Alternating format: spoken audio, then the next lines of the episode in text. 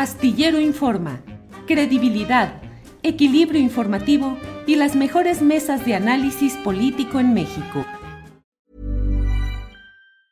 Ever catch yourself eating the same flavorless dinner three days in a row? Dreaming of something better? Well, HelloFresh is your guilt-free dream come true, baby. It's me, Kiki Palmer. Let's wake up those taste buds with hot, juicy pecan-crusted chicken or garlic butter shrimp scampi. Mm. Hello Fresh. Stop dreaming of all the delicious possibilities and dig in at HelloFresh.com. Let's get this dinner party started. Hey, it's Ryan Reynolds, and I'm here with Keith, co star of my upcoming film, If, only in theaters, May 17th. Do you want to tell people the big news? All right, I'll do it. Sign up now and you'll get unlimited for $15 a month in six months of Paramount Plus Essential Plan on us. Mintmobile.com slash switch. Upfront payment of $45 equivalent to $15 per month. Unlimited over 40 gigabytes per month. Face lower speeds. Videos at 480p. Active Mint customers by 531.24 get six months of Paramount Plus Essential Plan. Auto renews after six months. Offer ends May 31st, 2024. Separate Paramount Plus registration required. Terms and conditions apply if rated PG. Por aquí, Lorenzo. Buenas tardes. Buenas tardes, Julio. Ahora sí, buenas, regulares o cómo vamos, Lorenzo? Ah, es una incógnita. Eh, pudieran llegar a ser muy buenas tardes, pero visto ya en retrospectiva, dame unos dos, tres meses eh, de esa perspectiva y entonces ya podremos decirlo plenamente. ¿Por qué? ¿Qué se ha acumulado en estos en estas uh, semanas o días u horas recientes, Lorenzo? Bueno, lo que acabas de señalar, eh, tenemos un eh, diferendo con los Estados Unidos y con Canadá. Este último no es de gran preocupación, pero vaya que sí es importante lo que nos sucede en la relación con Estados Unidos. Ahora, ¿qué tan eh, importante y tan a fondo vaya a ser esta diferencia y el resultado, pues sí, depende en eh, muy buena medida hoy eh, de los argumentos y de las personas que vayan a presentar el lado mexicano en, este, en esta serie de reuniones que va a haber con los eh, norteamericanos. En otras ocasiones eh, de nuestra historia, cuando las cosas eran más brutales, pues los argumentos salían sobrando.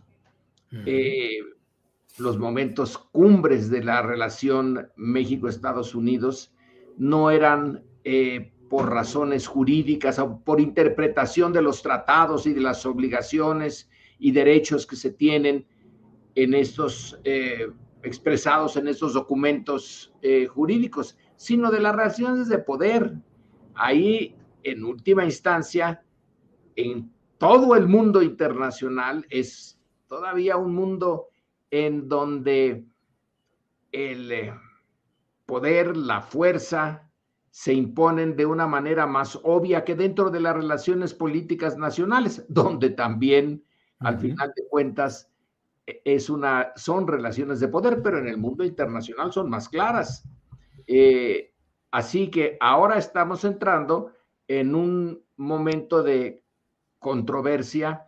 El presidente lo ha tomado con mucha calma. Es más, lo ha tomado con sentido del humor. Humor eh, musical. Musical, que eso, eh, Julio, no es lo común. Yo no había visto eh, una eh, conferencia de prensa de un poder ejecutivo en donde se hace referencia a un diferendo con otro país y sobre todo con qué país, con la gran potencia. Y que de momento pida que pongan a Chico Chen en la mañanera y hace suya la frase de esta canción de Uy, qué miedo.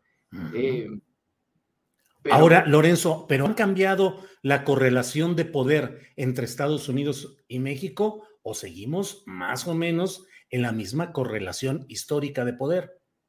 Bueno, eh, depende de cómo eh, lo veamos. Si medimos, por ejemplo, por el eh, número de cabezas nucleares, que es una forma de medir el poder, bueno, estamos en la lona.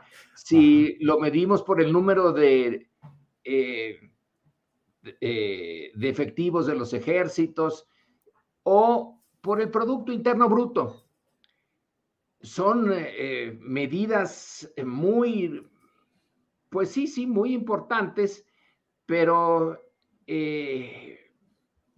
depende de las circunstancias. Como no estamos en pleito abierto, eh, sino en algo, digamos, pues normal en la relación tan intensa de dos países como el nuestro y Estados Unidos, entonces hay muchos niveles de mediación y, ojo, las dos partes saben que un conflicto a fondo les afecta.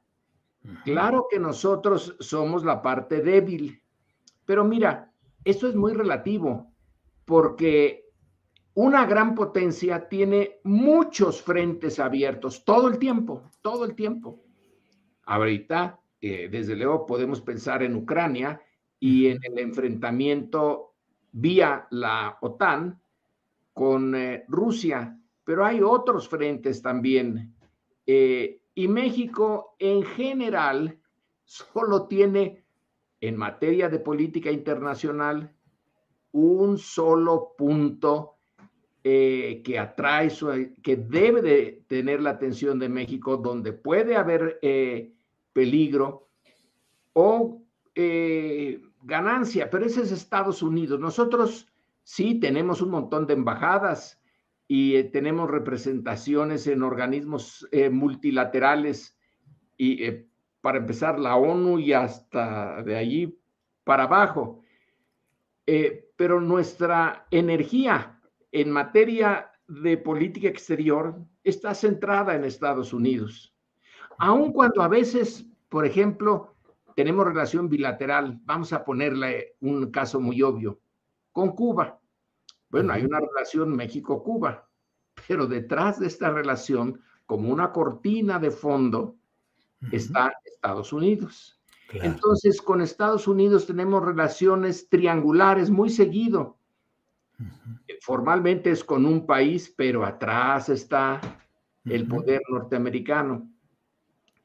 Así que nosotros siempre tenemos que estar concentrados en ese punto. Los norteamericanos tienen muchos, y a veces esa gran potencia prefiere dejar de lado conflictos que considera menores con un país como México para no abrir más frentes de los que ya tienen. Esperemos que en esta ocasión también ese sea el caso. A Estados Unidos no le conviene eh, que se rompan o que interfieran de manera negativa las relaciones económicas eh, con México y yo creo que no busca el, em, el uso de todo su potencial para obligar a un país como el nuestro a ceder. En algunos momentos sí lo hace y no muy lejanos. Recordemos que Trump eh, mandó un mensaje a México muy duro, muy brutal, o detienen en la frontera a ese eh, tsunami de migrantes que viene a Estados Unidos vía México, o les pongo aranceles. Vaya, vaya, es así. Eh, fíjate que esa amenaza sí estuvo muy eh, directa, brutal, como es Trump. en esta ocasión hay mecanismos dentro del TEMEC, como lo sabía dentro del Tratado de Libre Comercio, mecanismos para arreglar las diferencias. Sí, sí puede haber diferencias. Y claro que las tiene que haber si nuestros intereses no son exactamente los mismos. Eh, pero con esta mediación de los mecanismos, bueno, se van limando eh, las partes más ásperas de eso y llegado un momento, sí puede el, eh, el mecanismo de regulación de conflictos decir, eh, miren, aquí esta política mexicana contradice este párrafo o este principio del Tratado de Libre Comercio y tienen que aceptarlo porque México se comprometió a aceptar las resoluciones de estos mecanismos. Es un país soberano México, pero soberanamente decidió suscribir este tratado que nuestro gobierno considera eh, benéfico desde la óptica del largo plazo del interés nacional mexicano. Podemos eh, discutir eh, si realmente la integración económica con Estados Unidos era el único camino o el mejor camino, pero a estas alturas ya estamos metidos en medio de ese camino sí. y irnos de lado o echarnos para atrás es casi imposible. Sí. Así que a todas las partes les conviene relajarse y eh, entrar con buenos argumentos. Por eso ya se llamó a Jesús Seade, que es nuestro embajador en China, pero que fue el negociador del tratado para que con lupa vea eh, los argumentos norteamericanos y los canadienses también. Un tratado como este, un convenio comercial como este, eh, Lorenzo, establece los límites reales de búsqueda de soberanía y de proyectos propios de un país como México. Es decir, a fin de cuentas, ese tratado pues es una condensación de la filosofía y la práctica del neoliberalismo económico. Y mientras el presidente de la República empuja, señala y denuncia a ese eh, neoliberalismo, pues en los hechos está firmado ese tratado que te pregunto, ¿establece los verdaderos límites de nuestras posibilidades? Y las verdaderas posibilidades de nuestros límites, podemos ponerlo de, la otra manera. Somos un país económicamente débil. Nuestra economía, por razones geopolíticas, gráficas, económicas, políticas, cada vez se integró más a la norteamericana. Y echar reversa en ese aspecto, yo no digo que sea irremediable, imposible obtener otro camino, pero el costo sería enorme. Entonces sí, sí establece límites, como también establece límites a Estados Unidos. Tampoco puede hacer lo que eh, le venga en gana. Pero claro, en algunos momentos dijo, bueno, no les dejo pasar sus camiones por aquí.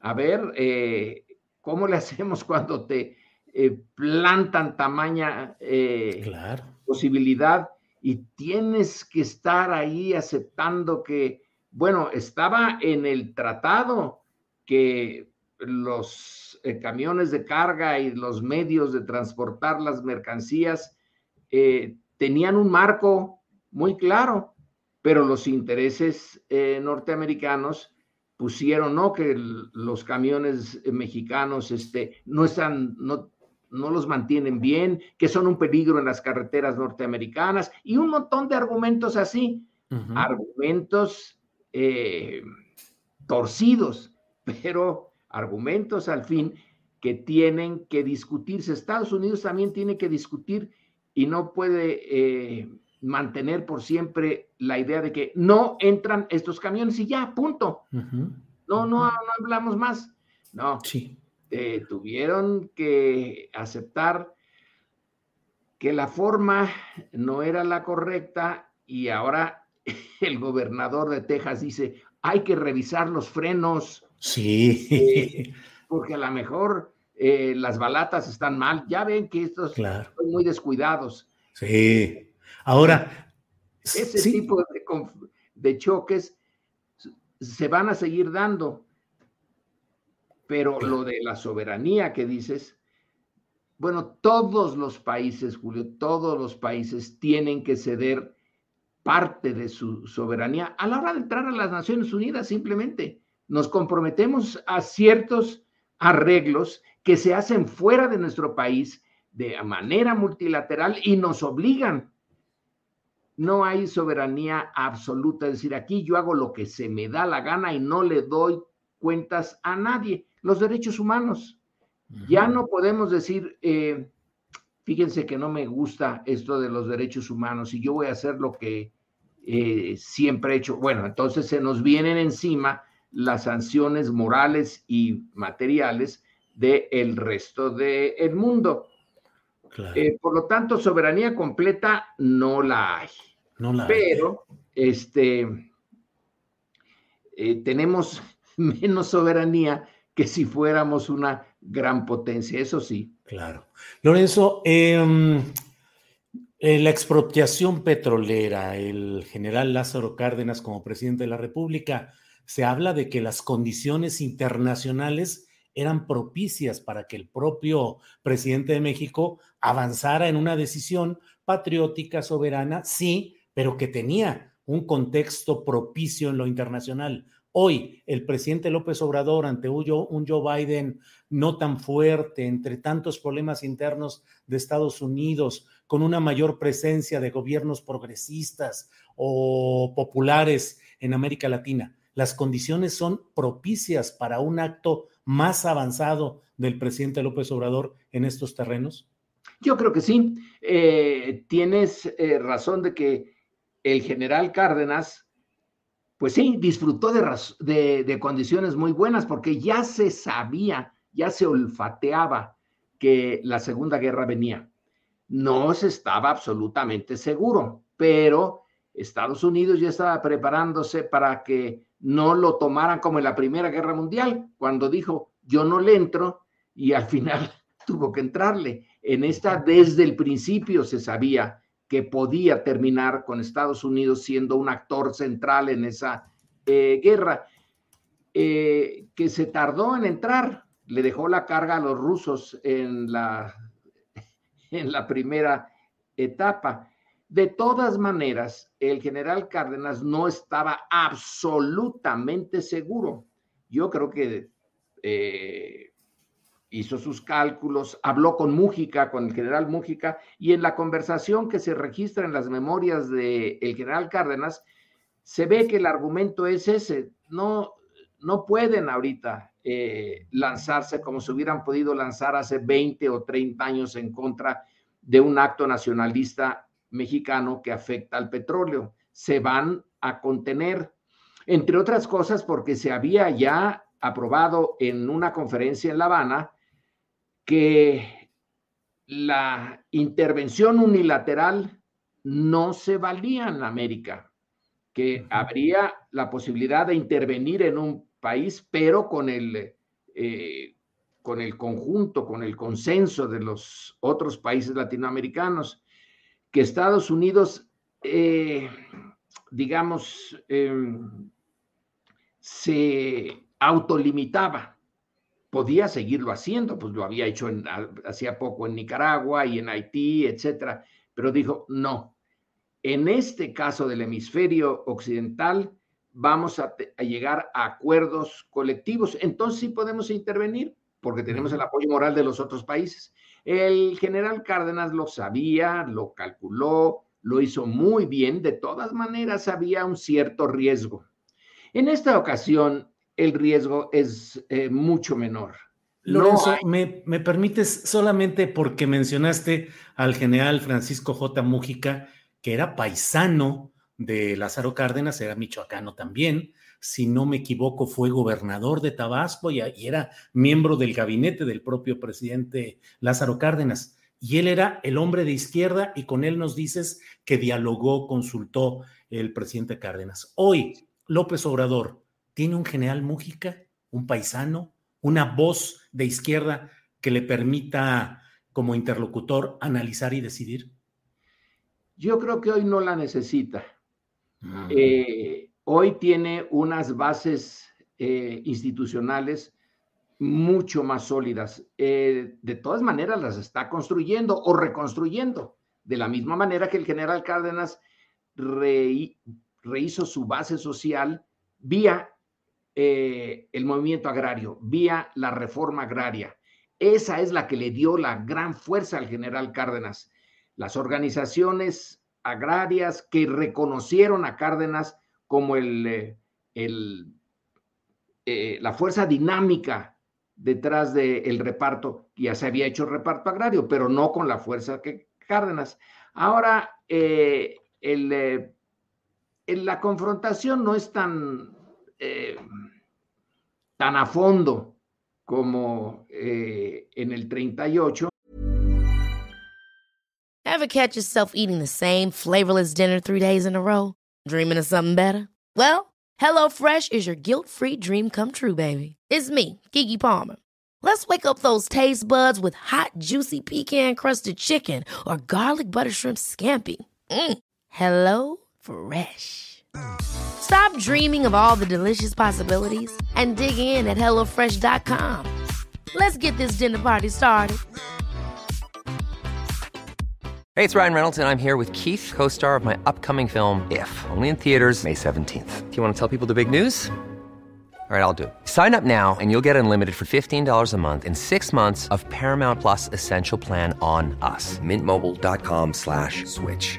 Upfront payment of $45 equivalent to $15 per month. Unlimited over 40 gigabytes per month. Face lower speeds. Videos at 480p. Active Mint customers by 531.24 get six months of Paramount Plus Essential Plan. Auto renews after six months. Offer ends May 31st, 2024. Separate Paramount Plus registration required. Terms and conditions apply if rated PG. Y el presidente tiene Eh, bueno, pues un apoyo que eh, ya hemos visto por las encuestas es notable, un apoyo popular. Eso también lo tuvo en cuenta el gobierno norteamericano en el 38, vía el embajador Daniels, que enviaba sus reportes al gobierno de Washington y le mostraba, le señalaba que el general Cárdenas tenía apoyo y que quitarlo o hacer algo en contra de él era arriesgar eh, mucho por una ganancia, bueno, también importante, pero no tanto. Y refrenó los impulsos del secretario de Estado, por ejemplo, eh, que quería eh, más, ser más duro. Pero bueno, ¿quién acababa de ganar la guerra civil en España? La derecha. ¿Quién estaba al frente de la oposición de Cárdenas en México? La derecha con el general Almazán eh, al frente. Entonces, presionar mucho a Cárdenas era darle espacio a la derecha. Y la derecha era la aliada lógica de la Alemania agresiva y entonces enemigo de la estabilidad que buscaba Estados Unidos. Son jugadas a varias bandas, ¿no? Eh, casi siempre es, eh, en momentos interesantes se dan esas eh, jugadas. Y sí tenía en el general Mújica un amigo, tenía a alguien con una preparación formal más sólida. Hay que recordar que el general Mújica estudió en un seminario y en fin, eran las fuentes de, eh, culturales de la época. Eh, pero ahora no veo yo que se necesite a, a un personaje como Mújica, que sí tenía, ¿eh? sí tenía apoyo popular, él, Mújica. Por eso aspiró también a ser presidente. y el apoyo popular le venía de campesinos y organizaciones obreras. Pero hoy el presidente tiene directamente esos apoyos, los puede movilizar eh, por sí mismo. No ha hecho una reforma agraria, pero ha hecho un montón de eh, actos de justicia social eh, que le han valido ese apoyo que las encuestadoras lo muestran así con números.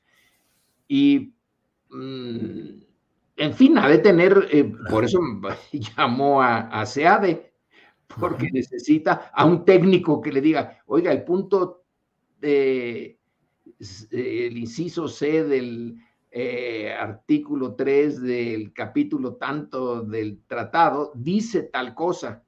Aquí se necesita un, eso, un especialista en el, en el tratado más que un gran político como el general Mújica. Se necesita alguien que vaya derechito a los argumentos técnicos, porque esa es la defensa.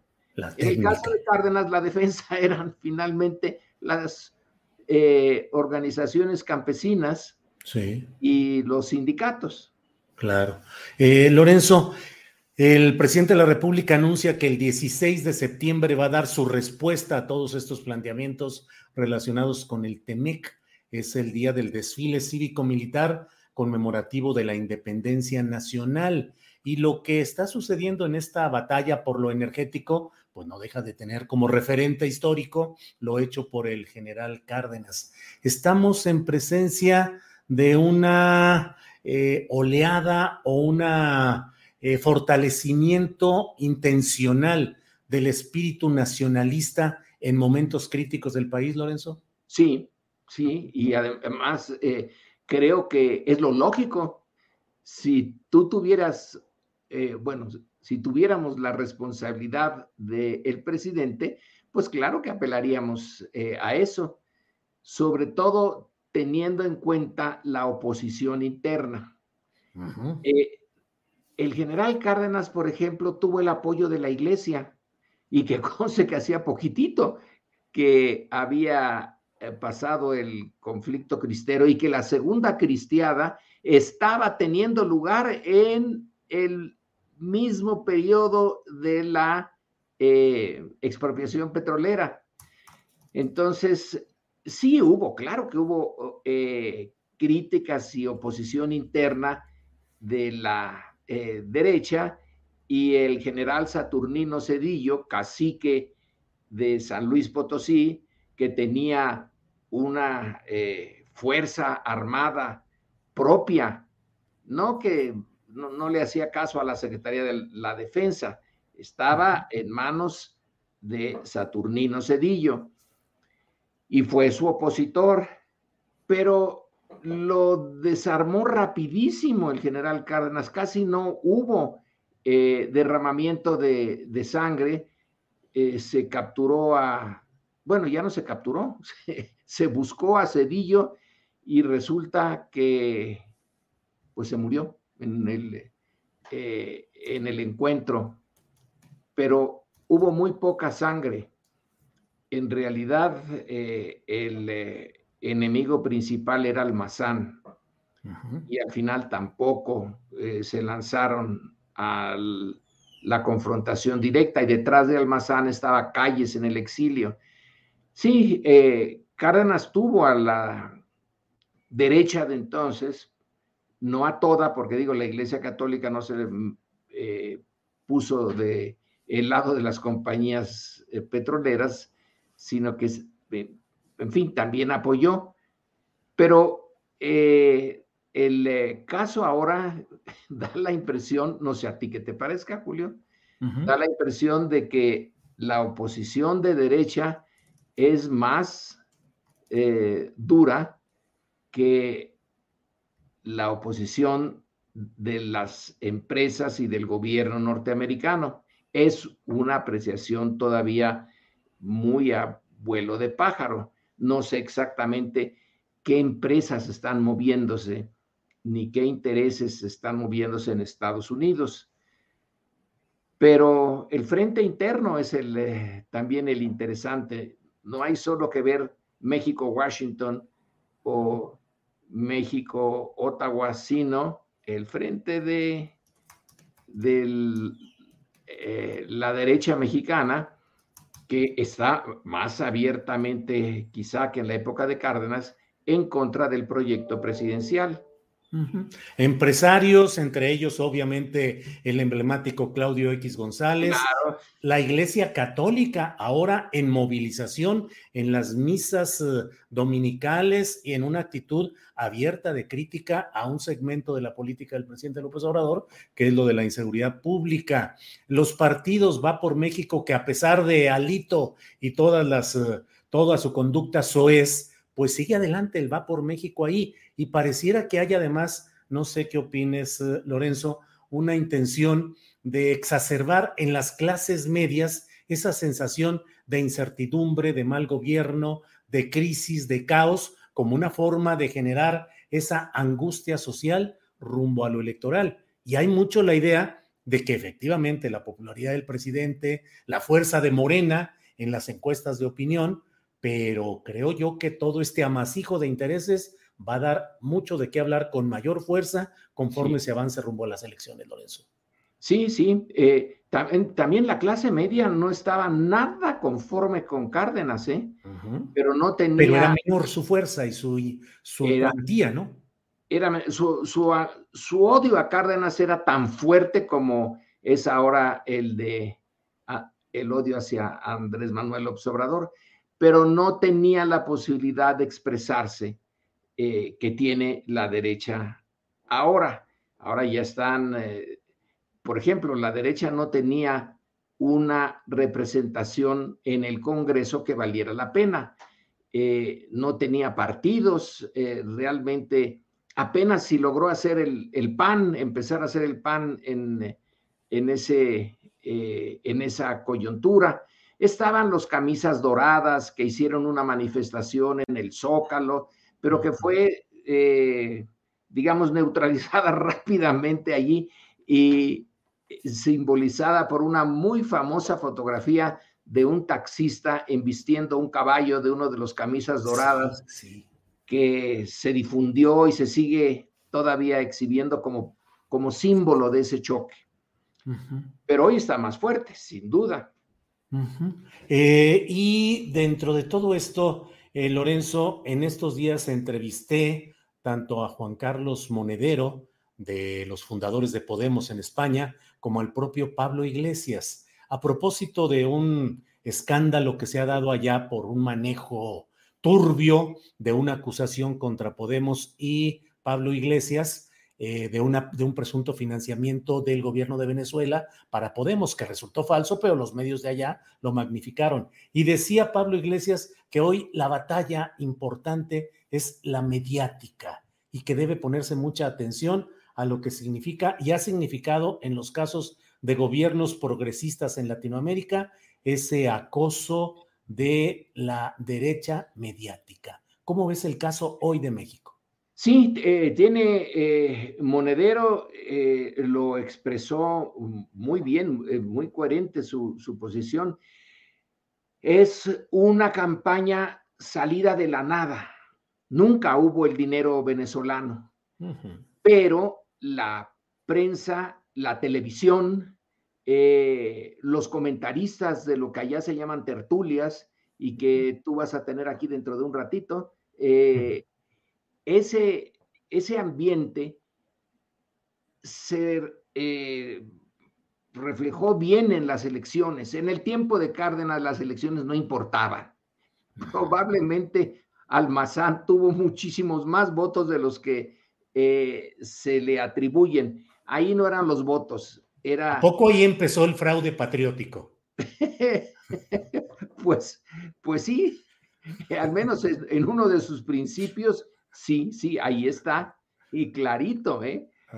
Pero ahora sí tenemos un sistema en donde el voto cuenta, que está manipulado y que se puede seguir haciendo mil manipulaciones, es verdad pero ahora cuenta más que en 1938-40. Eh, y las campañas mediáticas eh, pueden ser eh, muy efectivas, aunque estén basadas en cosas que no son ciertas. Pero por otro lado, el presidente tiene algo que Cárdenas apenas si lo usó y sí, sí tenía su, su departamento de propaganda, pero ahora las mañaneras son un instrumento pues insólito. Eh, Julio, ¿tú has oído de algún otro eh, presidente o jefe de gobierno que haya usado ese instrumento de una manera tan sistemática y, que incluso ponga eh, canciones eh, sí, sí sabemos que Fidel Castro, bueno, se pasaba horas enteras, eh, pero no, no es lo mismo. Aquí eh, es diario, se responden los argumentos de la oposición. Eh, y ahí está, en un juego cotidiano. Entonces, eso neutraliza en parte, o espero yo que en mucho, la eh, propaganda que viene por la vía ya de los periódicos, pues ya no tanto. Yo supongo que tú sí lees los periódicos, yo también, pero el grueso de la población no creo que, bueno, los lee en el, en el telefonito, ¿no? Eh, y las opiniones eh, de las redes sociales, esas sí son eh, campos de, de, batalla. Y va a dar la batalla a la derecha, la está dando. lo que pasa es que le faltan argumentos y le faltan líderes eh, pero de que lo va a usar, lo va a usar. Y lo que Monedero dice es eh, bien, bueno, Monedero y Pablo Iglesias. Eh, es una, lo de España es un escándalo. Realmente yo no esperaba que fuera tan, tan brutal. Involucra a jefes de la policía, involucra a miembros del gabinete, involucra a empresas. ¿Qué, eh, ¿qué más partidos políticos? Eh, es decir, es una, una, cadena, una red bien hecha eh, de, pues, de usar los hechos falsos que tuvo efecto, porque el partido Podemos sí resintió la pérdida de votantes porque los tenía más o menos medidos, como ah, todo se puede hacer así vía la, las encuestas, y viene la campaña y ¡pam! Se, le, se bajan. Y en los audios que ellos eh, nos, nos hicieron favor de, de presentar, se ve que sus adversarios estaban bien conscientes tanto de la falsedad como del efecto. Sí, así es. El efecto eh, negativo eh, puede ser realmente algo de una magnitud tal que le hace perder a Podemos una posición que debió de haber ganado. Sí, Yo estaban en segundo lugar en las encuestas y entre diciembre de un año y junio del siguiente bajó su votación un millón de votos. Sí, sí, sí, es, eh, es, algo serio y esa elección también la está aprendiendo la derecha mexicana. Claro. Si si en España se pudo contra Podemos, nosotros podemos contra Morena. Claro, el, Podemos, eh, claro, ir contra, contra todo esto. Pues, em, como siempre, Lorenzo, muchas gracias por esta oportunidad de platicar. Quedan un montón de cosas porque apenas entramos a uno de los temas, el de los energéticos, vamos entrando a lo mediático, pero hay muchos otros temas que quedan por ahí pendientes. A reserva de lo que nos desees todavía comentar, Lorenzo, yo como siempre te doy las gracias por esta oportunidad. Bueno, no hay más que comentar que eh, los meses que vienen, el año que viene, eh, va a ser eh, cada vez más duro el, el choque, el enfrentamiento, el encontronazo. Y que la izquierda debe de cuidarse ahora de que no le vayan a salir alitos, eh, porque también algunos de sus eh, candidatos y de sus eh, fichas fuertes pueden tener esos, esa parte blanda y se va a usar, les van a investigar lo que puedan. Si se inventan cosas pero además se sacan eh, trapitos al sol que sí sean ciertos, hay que tener mucho cuidado desde la izquierda de no cometer ese, eh, no irse por ese mismo eh, camino. Creo que en el caso español Podemos no usó la, la falsedad, la difamación, la tergiversación, eh, de una manera tan pues, impúdica como eh, el gobierno de Rajoy y el Partido Popular. Pero eh, entonces, si no se quiere emular al adversario, hay que tener mucho cuidado en la calidad de los cuadros políticos que se presenten y tratar de hacerlo lo más, eh, lo más limpio que se pueda dentro de una política que siempre tiene, siempre tiene sus guerras sucias. Así es. Lorenzo, pues muchas gracias. Apreciamos mucho, ya sabes que para nosotros es un placer intelectual platicar contigo y creo que también para la audiencia que aprecia mucho esta, estos espacios. Así es que por esta ocasión, muchas gracias, Lorenzo. Eh, gracias eh, y fue un gusto, Julio. Igual, gracias, Lorenzo. Hasta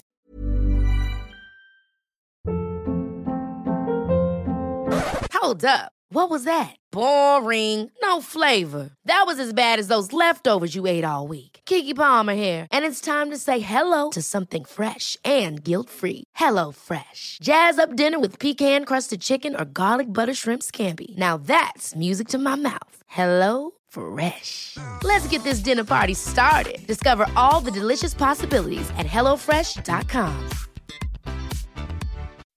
When you make decisions for your company, you look for the no-brainers. If you have a lot of mailing to do, stamps.com is the ultimate no-brainer. Use the stamps.com mobile app to mail everything you need to keep your business running with up to 89% off USPS and UPS. Make the same no-brainer decision as over 1 million other businesses with stamps.com. Use code program for a special offer. That's stamps.com, code program.